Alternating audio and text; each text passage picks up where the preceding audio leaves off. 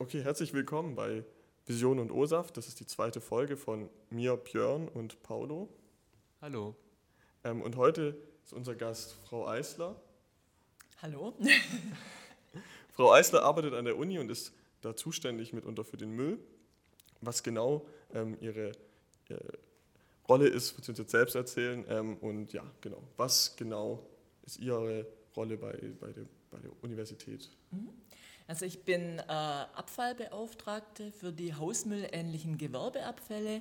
Das heißt, es ist die Sorte Abfälle, die auch in normalen Haushaltungen anfallen, ähm, in, also im Unterschied zu Sonderabfällen, für die hier an der Universität der Herr Dr. Drobnik auf der Morgenstelle zuständig ist. Das heißt, ich organisiere im Grunde alles, was mit dem Thema Hausmüll zu tun hat oder hausmüllähnliche Gewerbeabfälle zu tun hat an der kompletten Universität. Also sowohl unten im Tal als auch ja. ähm, oben. Genau. Mhm. Okay, wir sind ein ähm, Frühstückspodcast, deswegen ist unsere erste Frage immer, was essen Sie gerne zum Frühstück? Porridge. Okay. ja, klingt lecker. das ist gelogen. Okay, das klingt gesund. okay, ähm, dann wie genau Ihre wie genau sieht denn dann Ihr Arbeits Arbeitsalltag aus? Also ich mhm. meine, Sie kümmern sich allgemein um den Hausmüll, also der Müll, der aus, in, bei uns zu Hause anfällt. Aber was bedeutet das genau für die Universität? Also da mhm. wird es ja ein bisschen anders sein als jetzt bei mir zu Hause. Genau, also hier ist es halt so, dass wir zum Beispiel einen Wertstoffhof haben, wo die kompletten Abfälle auf einer Morgenstelle äh, zwischendeponiert werden. Die werden da hingebracht und in Container verfüllt. Da organisiere ich einfach, dass das alles funktioniert mit der, mit der Abholung ähm, und äh, mit der Sammlung, dass genügend Container bereitstehen. Ich äh, sorge dafür, dass möglichst viele Fraktionen getrennt gesammelt werden, um möglichst viele Wertstoffe einfach auch äh, zu erfassen, die dann ins Recycling oder in die Wiederverwertung gehen können.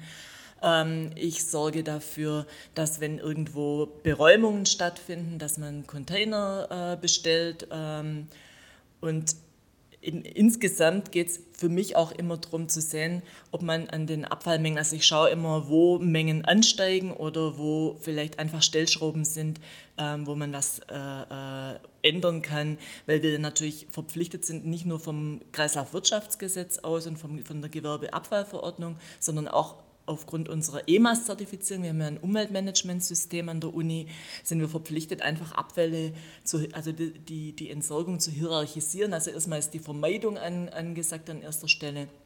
Recycling, Verwertung und eigentlich soll die, die Entsorgung an letzter Stelle stehen. Und das sind diese ganzen Themen, also das heißt, es ist ein Teil Kreativität gefragt und ein viel Teil ist einfach nur relativ langweilige Organisation. ja, zu den, ähm, wozu sich die Uni Tübingen verpflichtet, werden wir nachher auch noch genauer eingehen für die ganzen ähm, Fachausdrücke, die da gerade gefallen sind oder Programme, die da gefallen sind, nochmal genauer. Aber erstmal, ich habe schon gesagt, ähm, Sie gucken auf die den Anzahl der Müll, wie der, wie der steigt, wie er nicht steigt. Wie ist es denn in der Unibibliothek jetzt speziell? Ähm, wie viel Müll entsteht da so im Jahr? Mhm.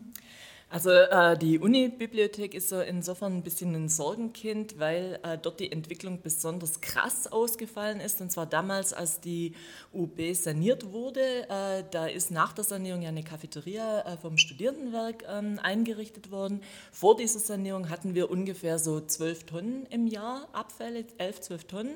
Nach der Sanierung ist, äh, ist es sprunghaft angestiegen bis, und also der, die Spitze war bisher 40 Tonnen ähm, wirklich aufgrund dieser Cafeteria, die dann ähm, einen Haufen ähm, Einweggeschirr, also so diese, diese Einwegbecher in Umlauf gebracht hat und auch viel ähm, Fastfood-Verpackungen, die dann angefallen sind. Ähm, wir haben inzwischen durch die ganzen Maßnahmen und ähm, auch Kampagnen, die wir gefahren haben, konnten wir wieder runtergehen auf ungefähr 28 Tonnen. Ähm, aber wie gesagt, befriedigend ist es immer noch nicht. Aber äh, und da hat sich jetzt auch so ein bisschen eingependelt. Also die letzten zwei Jahre hatten wir so 28, vorher war es im Sinken begriffen, ja. Haben Sie denn noch weitere Maßnahmen geplant, um den Müll noch weiter zu reduzieren, um vielleicht wieder auf die ursprünglichen 14 Tonnen waren es? 12. Äh, A12, ah, Entschuldigung. Mhm. Ähm, ja. zurückzukommen. Zurückzukommen. Ja, das ist genau schwierig, also weil äh, ein großer ähm, Part wäre natürlich, also wenn, wenn die Abfalltrennung funktionieren würde, dann hätten wir nicht so das Problem, weil man diese, diese Fastfood-Verpackungen, das ist eigentlich gelber Sack. Ähm, das heißt, wenn man das in einen gelben Sack gibt, dann ähm, fällt es im Restmüll nicht an, naturgemäß. Und dann haben wir zwar immer noch äh, große Mengen, die, die umgeschlagen werden, aber äh, zumindest für den Restmüll wird es dann nicht mehr zutreffen. Also Abfalltrennung, die dann natürlich zu einer, zu einer Kosteneinsparung auch führt, weil man muss auch sehen, der, der teuerste Müll halt, äh, ist einfach der Restmüll. Ähm, das wird schon viel helfen, wenn einfach äh, gut getrennt wird. Und da versuchen wir schon ähm, mit, mit Aufklärung immer wieder, aber das ist auch ganz schwierig, die Leute zu erreichen. Also mein, mein nächster Coup wird sein, zu versuchen, einfach über ähm, äh, das Aufhängen von einer, von einer Augenpartie über den Trenngefäßen, ähm, über so eine, so eine Art, äh, diese, diese soziale Kontrolle in Anführungszeichen, ähm, den Versuch zu starten, dass, man, dass die Leute da einfach ein bisschen, vielleicht auch sogar unbewusst dann eher diese Trennung wahrnehmen, weil äh, mit Appellen und auch mit, mit Aufklärung allein hat es nicht funktioniert. Und auch unsere, unsere Plakate, die wir aufgehängt haben oder sowas, das hat alles nicht. Oder auch der Trashmax, ich weiß nicht, ob Ihnen der Film bekannt ist. Trashmax ähm, hatten wir vor zwei Jahren. Ähm, das hat alles äh, keine Ergebnisse gezeitigt, nicht wirklich, ja. Also die Aufklärung war tatsächlich multimedial, also es gab Plakate, mhm. ähm, diesen Film. Mhm. Ähm, ist, ist der, kann man den Film noch? Also ja, der ist auf unserer Homepage, genau. Sie finden den auch auf YouTube, äh, Trashmax Garbage Road. okay. Ich glaube, den habe ich mal gesehen. Immerhin einer. Ähm, okay, und die funktionieren nicht. Ähm, die, also da haben Sie bis jetzt noch in den Zahlen überhaupt keinen Unterschied ähm, genau, wir haben natürlich diese, also das Studierendenwerk hat uns, das gibt ja diesen, diesen Rückgang und äh, der ist da tatsächlich vorhanden. Und das Studierendenwerk hat uns auch rückgemeldet, dass sie nur noch halb so viele Einwegbecher ausgeben. Aber ich denke, das liegt vor allem an diesen Mehrwegbechern. Wir haben ja damals als erste Maßnahme die Frau Okshewala, die Umweltkoordinatorin und ich, wir haben den äh, Keep Cup, vielleicht haben Sie von dem schon gehört, das ist äh, der, der, Becher mit dem Uni-Branding ähm, in Umlauf gebracht ähm, und einfach auch die Leute so versucht, versucht ein bisschen ähm, zu animieren, dass sie äh, eigene äh, Becher verwenden. Inzwischen gibt es in der Stadt auch, leider macht das Studierendenwerk da nicht mit, in der Stadt gibt es inzwischen den Recap.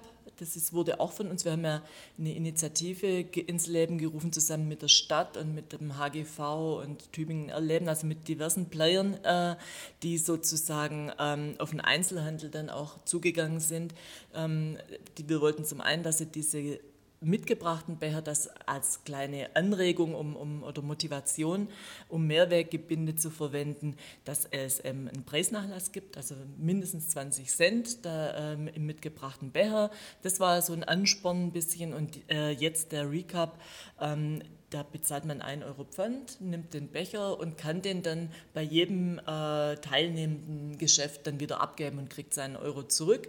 Äh, ich denke, das ist recht kundenfreundlich, nutzerfreundlich ähm, und wir hoffen halt, dass das immer mehr genutzt wird. Leider, leider haben wir halt ähm, äh, in den Cafeterien bei uns noch nicht so ein System, also mit einem Pfand äh, oder ähnlichem mehr. Also ist das größte Problem auch die, die Wegwerfbecher, die einmal die To-Go-Becher oder ähm, allgemein auch die Fastfood-Verpackungen. Ich meine, insgesamt äh, gibt es natürlich viel Müll, aber ich denke, das Gros des Abfalls ist der Verpackungsmüll tatsächlich. Also das sind Verpackungen in der Tat. Ähm, und haben wir über ein paar Maßnahmen gesprochen. Ihre nächste Maßnahme ist dann das mit, mit, mit dem, dem Auge über den, über den ähm, Müllton. Mhm. Welche Motivation, das habe ich schon kurz angeläuten lassen, aber welche Motivation genau hat die Universität Tübingen, den Müll einzusparen? Also, Gibt es da überhaupt welche und welche speziellen Ziele hat sie sich gesetzt? In, in was für Programme sind die da drin? Mhm. Ähm, ja, also wie gesagt, wir haben aus aus, aus mehreren Richtungen wird es an uns herangetragen. Die, die, das Kreislaufwirtschaftsgesetz schreibt es im Prinzip vor. Meine Aufgabe als Abfallbeauftragte ist auch zu sehen, wo Müll reduziert werden kann. Und natürlich äh, diese EMAS-Zertifizierung, die schreibt es auch vor. Das wird auch jährlich überprüft. Also ich werde von diesem externen Gutachter jedes Jahr überprüft. Und der schaut sich jedes Jahr die Zahlen an und will jedes Jahr wissen, was wir tun, um daran was zu ändern. Also wir sind schon mal vom Gesetzgeber her und auch von der äh, selbstgewählten, äh, äh, von dem selbstgewählten Umweltmanagementsystem aus sind wir angehalten, einen Abfall zu reduzieren. Und natürlich, die Kosten sind immens. Also ähm, ich finde es schon tragisch, was für Unsummen für, für, also eigentlich vermeidbar ausgegeben werden müssen. Ja. Ähm, welche Schwierigkeiten stellen sich dabei? Also gibt es von, ich sag mal zum Beispiel von der Politik irgendwelche Steine, die ihnen in den Weg gelegt werden oder gibt es andere Hindernisse von Organisationen? Ich weiß es nicht.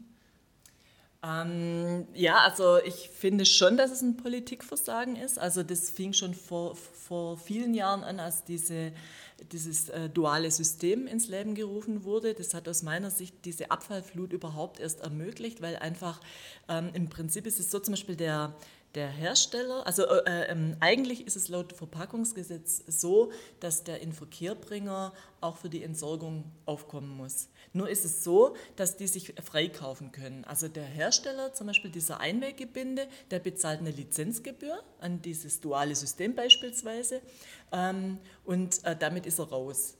Äh, faktisch ist es aber so, also das heißt praktisch, äh, die gelben Säcke sind ja mit, dem Erwerb von der Verpackung schon finanziert. Deshalb kostet die uns als Verbraucher es nichts mehr, wenn wir äh, unsere ähm, Verpackungen im gelben Sack an die Tür stellen das, oder vor die Tür stellen. Das kostet uns nichts, aber bei uns als Uni ist es halt so, die Leute bringen von außen oder eben äh, aus der Cafeteria diese Abfälle, also diese Verpackungsabfälle, dann müssen wir diese Infrastruktur schaffen. Das heißt, wir müssen, also wir haben allein in der UB mussten wir zehn zusätzliche selbstlöschende, teure, große ähm, gelbe Sackbehältnisse aufstellen. Da kostet einer mehrere hundert Euro.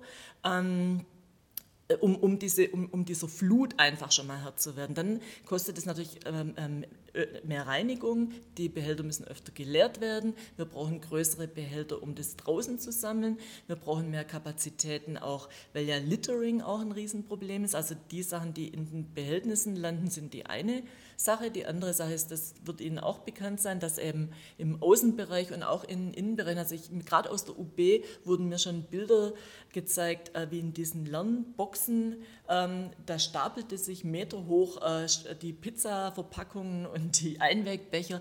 Also das ist einfach ähm, das Personal, äh, das dafür äh, äh, vorgehalten werden muss, um diese ganzen Abfälle zu handeln und da zu reinigen, das ist immens und das wird da leider nicht berücksichtigt. Also das bleibt an uns und damit an, am Steuerzahler letztendlich hängen. Ähm, und Sie haben schon gesagt, das Studierendenwerk mhm. verkauft da ja, die Kaffee und macht, mhm. betreibt die Cafeteria. Ähm, wie ist es bei denen, die meisten Verpackungsmaterialien, die höchstwahrscheinlich anfallen, oder nicht die meisten, aber auf jeden Fall viele werden ja von dieser Cafeteria sein und auch von den, von den Bechern. Ähm, Gibt es dann, wieso nicht einfach sagen, äh, ja, Studierendenwerk, ihr verkauft keine Einwegbecher mehr? Ja, also das Studierendenwerk, wir sind ja mit denen schon lange im Gespräch und haben auch, also die sind ja grundsätzlich auf unserer Seite auch. Äh, sie haben zum Beispiel im Brechtbau, äh, das läuft gerade ähm, das Experiment, dass eben tatsächlich keine Einwegbecher in Verkehr gebracht werden, mit dem Ergebnis, dass jetzt die Keramiktassen überall fehlen. Also jetzt landen die Keramiktassen im Müll, die, die bleiben überall stehen. Also die im Prinzip ist es sehr nett vom Studierendenwerk, dass sie uns entgegenkommen, aber leider ist es ganz schwer, das Studierendenwerk da bei der Stange zu halten, weil das immense Kosten sind und natürlich vom ökologischen Gedanken her kontraproduktiv. Wenn ich dann statt der, Keram der Einwegbecher die Keramiktassen in Müll schmeiße oder die dann irgendwo in der Landschaft äh, vermüllen, ja. Gäbe es da nicht die Möglichkeit, zum Beispiel auf diese äh, Keramiktassen irgendwie einen Pfannen zu setzen oder sowas in der Art? Oder dass man eben ja, ich weiß nicht, bestraft klingt ein bisschen zu hart, aber dass man irgendwelche Maßnahmen findet, damit die Studenten eben dazu motiviert werden, auch die Tassen wieder zurückzubringen? Ähm, tatsächlich, ich denke auch, äh, mit dem Pfand wäre das sofort erledigt, das Thema. Weil selbst wenn eine Person irgendwie eine, äh, das Pfand jetzt irgendwie nicht so wichtig findet und die Tasse dann nicht zurückbringt, dann jemand anders tut es bestimmt. Also wenn da 50 Cent oder so Pfand drauf wären, dann glaube ich, dann kämen die Dinger zurück. Das Studierendenwerk argumentiert halt äh, bisher, dass er da dass es sehr teuer wäre für sie, weil sie müssten Ausgabeautomaten und Rücknahmeautomaten aufstellen. Das wäre ein hoher finanzieller Aufwand und gleichzeitig haben sie nicht in allen Cafeterien die ähm, Kapazitäten, die räumlichen Kapazitäten. Also beispielsweise das äh, Theologikum äh, wird da als Beispiel angeführt. Die sagen halt, den Platz haben sie ganz einfach nicht. Und in, da kann ich halt auch nicht viel dazu sagen. Also, ja. Also der eigentliche Appell sollte also eher an die Studenten gehen, die Becher zurückzubringen? Oder ähm, ja, also jetzt aus Ihrem Standpunkt, ähm, was würden Sie von den Studenten erwarten? Ähm, oder was möchten Sie von denen erwarten? Oder ist es Ihnen wichtiger, dann wirklich rein die Struktur des Ausgabemechanismus zu ändern? Also es gibt keine Einwegbecher mehr, plus Pfandsystem ist verpflichtend oder so. Mhm. Äh, ja, also wenn ich es mir wünschen dürfte, würde ich mir natürlich erwarten, dass einfach jeder ein bisschen Verantwortung für das eigene Handeln übernimmt. Dann dann wäre schon alles klar im Prinzip. Wenn ich irgendwie mir einfach Gedanken darüber mache, was passiert mit dem Ding, wenn ich weil ich es gibt ja zum Beispiel im Brechtbau, das Stuwe hat ja wirklich sich bemüht. Die haben ja dann so Rücknahmestellen eingerichtet, die zentral sind, ähm, wo eigentlich jeder wahrscheinlich mehrmals täglich dran vorbeigeht und es eigentlich kein Problem wäre, jetzt äh, da den Becher zurückzugeben. Also deshalb, ähm, was die Leute daran hindert, das dann zu tun, ähm, weiß ich nicht wirklich. Ich nehme an, es ist Bequemlichkeit. Aber äh, dieser Bequemlichkeit liegt eben ja zugrunde, schätze ich mal aus meiner Erfahrung, dass man sich einfach nicht verantwortlich fühlt, dass man immer denkt, ja gut, irgendjemand macht es dann schon weg, äh, ist nicht mein Problem. Aber ich denke halt unterm Strich kann man halt so, wenn man, wenn man so sozusagen mit dieser Einstellung ähm, unterwegs ist, äh, dann schafft man mehr Probleme, als man löst. Also. Und haben Sie eine Erklärung, weil Tübingen hat einen grünen Oberbürgermeister, e-, egal wie ähm, umstritten der vielleicht jetzt ist, ähm, trotzdem wählt sehr viel Grün auch bei der Europawahl unglaubliche Ergebnisse und auch ähm, beim Stadtrat und ähnliches. Es ist eine grüne Stadt. Trotzdem sind die Studenten, die auch als grün gelten, relativ, gehen relativ sorglos anscheinend mit dem, mit dem Müll um. Haben Sie dafür eine Erklärung oder ist das für Sie auch noch ein Rätsel? Äh, ich denke, das ist ein bisschen tatsächlich eine Generationenfrage. Also als ich halt in dem Alter war, da gab es eben diese ganzen To-Go-Systeme, das gab es ganz einfach nicht. Deshalb bin ich anders groß geworden. Aber ich denke, so, ähm, wenn, ich, wenn ich so an meine Nichten und Neffen denke, die schon im, im Kinderwagen hatten, die dann immer in der einen Hand einen Keks und in der anderen irgendwie eine Trinkflasche. Also das ist einfach, da haben sich die Konsumgewohnheiten geändert und dann war Abfall einfach lang kein Thema. Also bis jetzt vor, vor relativ kurzer Zeit ähm, das so problematisiert wurde mit Plastik in Meeren und Mikroplastik und so, äh, war das einfach kein Thema. Das ist, haben uns auch viele Leute rückgemeldet, dass wenn die sich täglich ihre zwei, drei Einwegbecher geholt haben, dass sie das nicht als ein Problem angesehen haben, weil sie ja nicht gesehen haben, dass außer ihnen nochmal eine Million anderer Leute das auch macht. Und damit das nicht drei Becher am Tag sind, sondern drei Millionen so ungefähr. Ähm, und, und ich glaube, das, das ist so was, was vielleicht jetzt so allmählich mh, hm, da aufkommt, dass, dass die Leute sich das bewusst machen, dass so das eigene Handeln nach sich zieht. Und ich denke, das ist immer ein Prozess, das geht nicht von heute auf morgen, weil das einfach auch zu lange Zeit einfach problemlos lief. Und, und das weiß ja jeder von sich selber, wenn man versucht, eine Verhaltensänderung, ähm, auch, auch, eine, die, man, die einem willkommen ist, die einem, äh, von, von der man profitiert, selbst da ist es ja schwierig, das wirklich im, im Alltag umzusetzen. Und wenn das dann noch was ist, was mir lästig ist oder wo ich irgendwie denke, habe ich nicht so den Bezug zu, oder auch, wo man denkt, ja, mal der eine Becher, was, was soll das? Also ähm, dann ist es umso schwieriger, das zu etablieren. Aber ich, ich muss gestehen, ich habe auch nicht wirklich, also ich habe mich sehr, sehr, sehr, sehr viel damit beschäftigt, auch eben mit den Gründen und auch mit dem, wie kann ich die Leute motivieren, wie kann ich sie überhaupt erreichen, weil am Anfang haben wir versucht mit Überzeugungsarbeit, mit Argumenten, da erreicht man natürlich einen Teil, aber selbst die, die überzeugt sind, und das weiß ja auch jeder von sich selber, selbst wenn ich eine Überzeugung habe, dann handle ich nicht unbedingt danach. Also das ist auch, ich kriege das oft nicht zusammen. Und deshalb auch das mit den Augen, weil ich äh, jetzt eben so neuere, oder ja, nicht mehr so neue, aber neuere Studien, die halt besagen, dass so das Einzige, was wirklich hilft, ist die, die soziale Kontrolle. Da gibt es ja vom, ich glaube, Max, Max Planck war das dieser Versuch mit diesen Roboteraugen. Das waren sogar noch nicht mal ähm, äh, Abbildungen von, von menschlichen Gesichtern, sondern so, wirklich so Roboteraugen. Und selbst da haben die Leute sich kontrolliert gefühlt und dann sozusagen andere Entscheidungen getroffen. Äh, mehr Geld gespendet, solche Dinge. Und äh, es ist zwar übel, wenn man versucht, seine Mitmenschen zu manipulieren, aber ich muss gestehen, äh, ich habe da jetzt keine Probleme mit.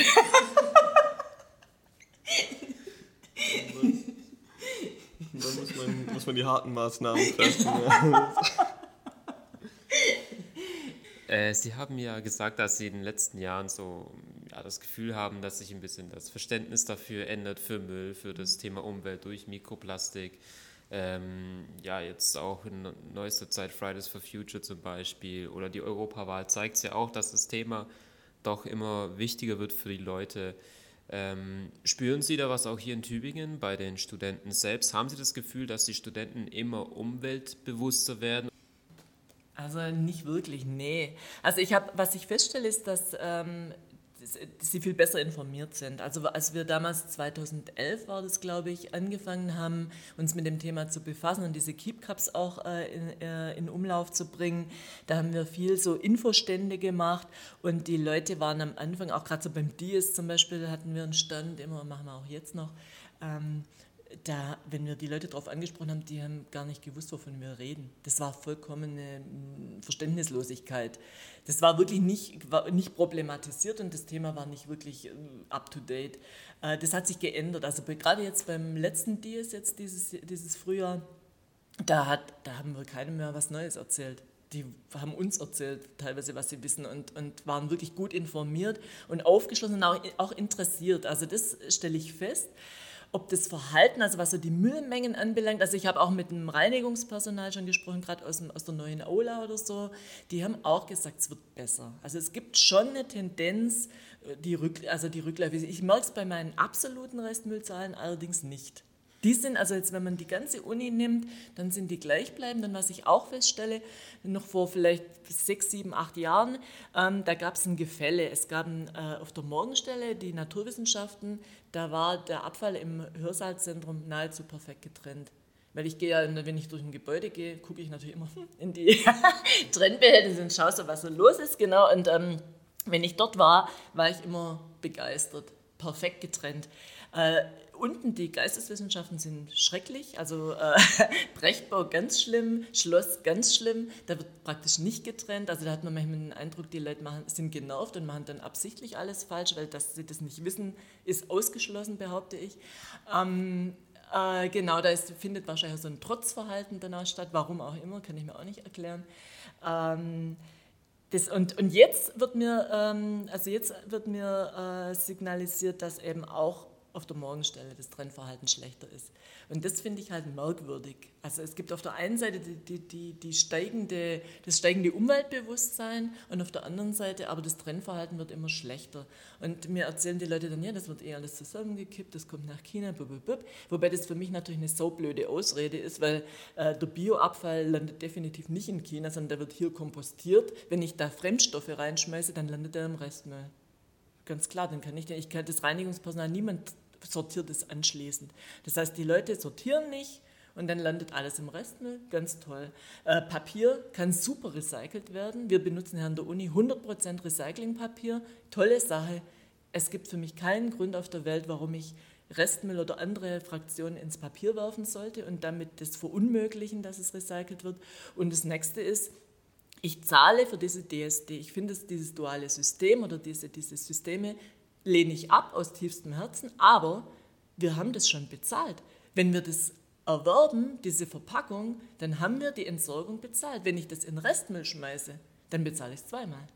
Dann muss ich ja die Entsorgung bezahlen und dann habe ich das sozusagen denen abgenommen äh, und, und bezahle das aus Steuergeldern. Das heißt, es gibt keinen Grund, den Müll nicht zu trennen. Das ist eine wirklich Ausrede, die mich inzwischen echt wütend macht, weil die Leute einfach irgendeine Begründung brauchen, die sich dann auch noch vernünftig anhört, äh, warum sie irgendwie nicht mal so was Doofes wie eine Mülltrennung hinkriegen. Ja. Das war zum Teil.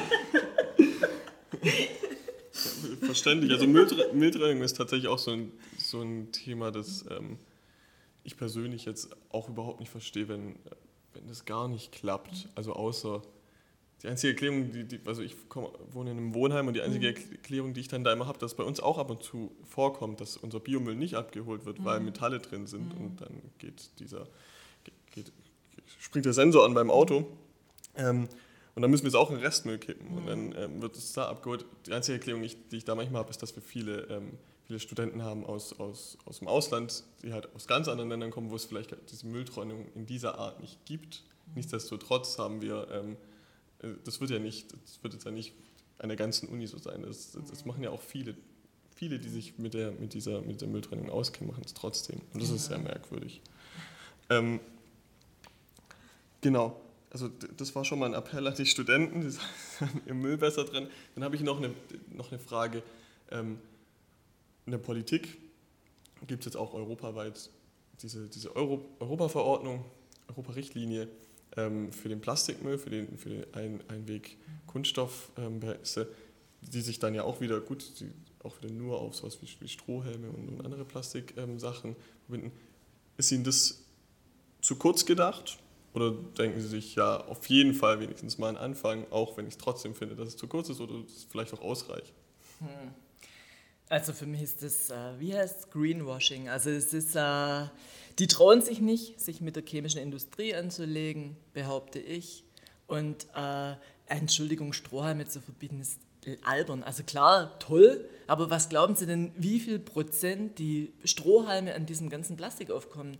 Also das heißt, man kann, es ist, äh, die, die Stadt Tübingen prüft ja im Moment eine, eine Verpackungssteuer, sowas, das wäre, das könnte natürlich das könnte natürlich die Politik sofort erlassen, eine, eine, eine Verpackungssteuer. Oder äh, man kann die, die Dinger könnte man ja im Prinzip wahrscheinlich auch verbieten.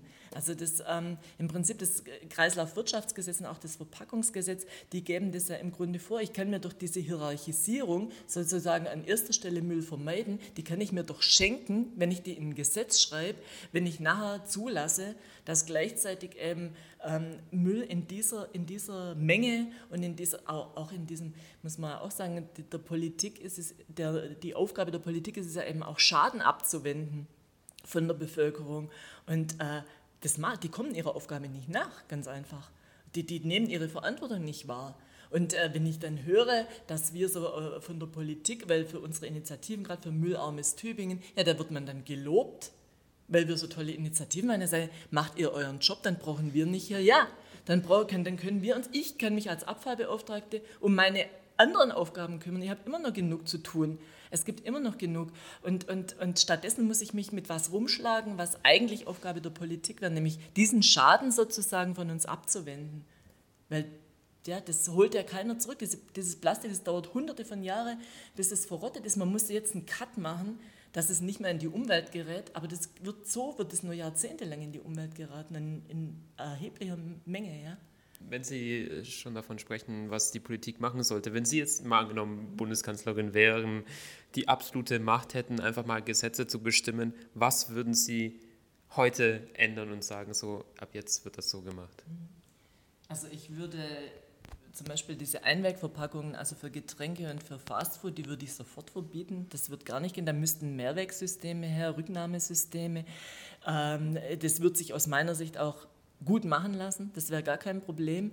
Ähm, und dann würde ich tatsächlich die, die, also die wirkliche Verantwortung da in Verkehr bringen, also dass wirklich eine Produktverantwortung stattfindet, dass wenn alles, was die, die, die Industrie macht, zum Beispiel auch, ähm, wenn man sagt, äh, die, äh, diese nicht reparierbaren äh, Produkte und sowas. Also man kann da, das ist ja ein wirklich weites Feld, was so Abfall anbelangt, dass es einfach nicht geht, dass, dass jeder, dass es nicht sein kann, dass bei Smartphones irgendwie der Akku so verschweißt ist, dass man den gar nicht mehr tauschen kann, sondern das ganze Ding wegwerfen muss. Sowas, das könnte verboten werden. Es könnte erlassen werden, dass alles reparierbar sein muss und sonst darf es nicht in Umlauf kommen. Also sowas würde ich natürlich machen. Ich würde, da gibt es ja diese Cradle-to-Cradle-Bewegung. Das, das, ist aus meiner Sicht der vernünftige Ansatz. Und wenn wir, wenn wir nicht in so eine Richtung gehen, dann wird eben, werden eben die Ressourcen, die wir äh, jetzt noch verschwenderisch äh, äh, nutzen, die werden nicht mehr lange reichen. Und äh, was passiert mit den kommenden Generationen? Jetzt, ich bin jetzt verhältnismäßig alt, aber sie sind jung und die, die nach ihnen kommen, die wollen auch noch irgendwie ein bisschen äh, ein schönes Leben, ein bisschen Bequemlichkeit. Da, muss man, da haben wir auch eine Verantwortung, finde ich. Also ja, das würde ich äh, in der Tat, da würden mir ein paar Sachen einfallen, wenn man mich mal fragen würde. Also ich würde sie definitiv wählen. ähm, hätten Sie vielleicht noch ähm, Tipps, wenn schon die Politik, na, sagen wir mal, schläft, in, was dieses Thema angeht und nicht die nötigen Maßnahmen trifft? Was kann man denn als äh, Privatperson, als einzelne Person tun, um seine Müllmengen zu reduzieren, um ja, umweltbewusster zu leben und vielleicht auch, ähm, ja eben, vielleicht haben Sie auch Tipps, die recht einfach umzusetzen sind, weil man hört, zumindest früher war es häufig so, äh, hier, so lebt man vegan, dies und jenes, aber man denkt sich, ja, also ab und zu ein Schnitzel will ich dann doch essen, ähm, aber natürlich gibt es auch Möglichkeiten, ich sag mal, recht einfach ähm, umweltbewusst zu leben. Haben Sie da vielleicht Tipps? Ich denke so, was wirklich sehr einfach ist, das ist so, so manche Verpackung sparen. Also jetzt gerade äh, inzwischen kriegt man ja so diese Baumwollbeutel, ich habe die immer in der Tasche mit, wo ich sozusagen Obst und Gemüse einpacken kann, da spare ich jedes Mal schon eine Plastiktüte. Oder inzwischen, ich habe eine, eine Baumwolltasche, mit der ich auch zum Bäcker gehe, wo ich mir die Brötchen direkt oder das Brot direkt reingeben lasse. Das sind irgendwie manchmal fallen mir Dinge selber ein, manchmal sehe ich es bei anderen oder ich lese was. Das gibt so viel. Oder auch, wir tun auch die Milch zum Beispiel in eigenen Glasflaschen. Der, der Bauer, wo wir hingehen, hat so eine stählerne Kuh. Da lasse ich die Milch raus in eine Flasche. Äh, und so, es gibt wirklich, es gibt eigentlich wahnsinnig viel, was man tun kann, ohne dass man da irgendwie auf was verzichten muss. Also das ist wirklich so. Ähm, und es kann auch es ist, also mich befriedigt das so ein bisschen, wenn ich denke, ach, jetzt hast du das wieder gespart und sowas. Es kann auch so ein bisschen, ähm, ein, ein, wie soll ich sagen, eine Herausforderung sein, wo man sagt, äh, jetzt mal sehen, was, ich, was mir noch einfällt. Ähm, auch so Sachen, die man selber herstellen kann. Ich mache jetzt auch Ringelblumensalbe selber, ja, einfach weil ich die Dinger im Garten habe. Und ich dachte, eigentlich kannst du das auch selber machen. Das ist total einfach und ich weiß, was drin ist. Also im Prinzip, jeder, je nachdem, was er auch wenn Sie, wenn Sie das Thema Fleisch ansprechen, also ich würde auch nicht irgendwie jetzt da so zu dogmatisch rangehen. Das ist, ähm, man muss einen Spaß am Leben soll man ja haben und, und wenn einem was schmeckt, dann soll man das auch essen können. Aber man, das, was ich am Anfang gesagt habe mit der Verantwortung, man soll sich seiner Verantwortung bewusst sein und sagen, was kann ich verantworten? Und ähm, wenn ich dann zum Beispiel sagen kann, ich kann es nicht verantworten, dass Tiere halt so gehalten und geschlachtet werden, dann finde ich vielleicht einen Hof, der die Tiere halt anders hält und schlachtet auf eine Art und Weise, die ich sagen kann, damit kann ich leben, dann schmeckt mir das auch. Und, ähm, und so, das muss jeder, denke ich, für sich selber entscheiden. Aber halt äh, das Wichtige für mich ist tatsächlich, dass man so die Überzeugung auf der einen Seite und sein Handeln auf der anderen, dass man versucht, das zu zu, zu einer Übereinstimmung zu bringen. Und ich glaube, das ist die wirkliche Herausforderung. Zu sagen, also ich habe mal gelesen, dass 90 Prozent der Deutschen sind gegen Hühnerbatteriehaltung. Gleichzeitig kaufen 90 Prozent der Deutschen Batterieeier. Und das ist sowas, das ist super einfach. In jedem Supermarkt kriege ich äh, Eier aus Freilandhaltung. Es gibt, glaube ich, keinen Laden mehr, der das nicht anbietet. Das heißt, ich kann nur entscheiden, nehme ich die linke Packung oder die rechte. Es ist auch nicht so, dass, dass das so viel teurer ist, dass ich sage, oh, ich kann es mir nicht leisten. Geht ein, also das erzählt mir auch niemand. Und trotzdem ist es so. Und da, da muss man ansetzen, dass man ein bisschen ehrlich zu sich ist und sagt, das ist meine Überzeugung, aber was mache ich eigentlich? Ja. Jetzt sind wir tatsächlich ein bisschen weggekommen von der reinen Universitätsbibliothek. genau, und dann, äh, gut, dann noch ein, vielleicht schließen wir so ab. Wir schließen am besten ab mit einem, mit einem letzten Appell an alle Studenten, die in der Unibib ähm, irgendwie Sachen zu sich nehmen und da Müll machen und den dann irgendwie, irgendwie wegbringen. Vielleicht, was, was möchten Sie den, den Studenten als letztes noch sagen, worauf sie aufpassen sollen? Aha. Äh, ja, also einfach ähm, zu, zu sehen, wo die eigene Verantwortung halt ist. Also gerade wenn ich halt da mir irgendwie die Pizza da kommen lasse oder eben äh, mir den, den Einwegbecher nehme, ähm, was, was eigentlich der weitere Weg dieses Produkts dann ist oder dieser Verpackung ist, dass man sich einfach bewusst macht, ähm, was, was, was die Folgen des eigenen Tuns sind. Das wäre schon viel geholfen. Und es sind junge, kreative, intelligente Menschen mit einem hohen Bildungsniveau. Wenn denen nicht einfällt, wie man äh, Müll ersetzen kann oder vermeiden kann, dann fällt mir niemand mehr dazu ein. Das heißt, im Prinzip erwarte ich von Studierenden, dass sie äh, eigentlich äh, vorangehen und, und ähm, ja, die, die sozusagen eine Sache äh, ähm, forcieren und voranbringen und kreative Lösungen sich ausdenken. Und das ist in manchen Bereichen ist es auch so. Also die gibt es ja auch, also, aber es sind halt noch zu wenige und es ist noch nicht so, dass sich das in der Breite durchschlägt. Aber im Prinzip ähm, ist, ist, es genau die Zielgruppe, die, äh, die, das sind die Entscheidungsträger der Zukunft. Ähm, und und die, die können an Stellschrauben Schrauben drehen, jetzt schon als in ihrer Funktion als Studierende, später in welchen Verantwortungsbereichen auch immer. Gut, dann vielen Dank fürs Gespräch. Ähm, ich glaube, hiermit werden wir fertig. Ja, auch von meiner Seite vielen Dank nochmal für ja, dieses sehr interessante Gespräch. Hat mich sehr gefreut. Mich auch. Vielen Dank für Ihr Interesse. Und an die Zuhörer nochmal, ähm, aufpassen beim Verpackungsmüll. Und nehmt einen Jutebeutel mit. Müll trennen ist sehr wichtig.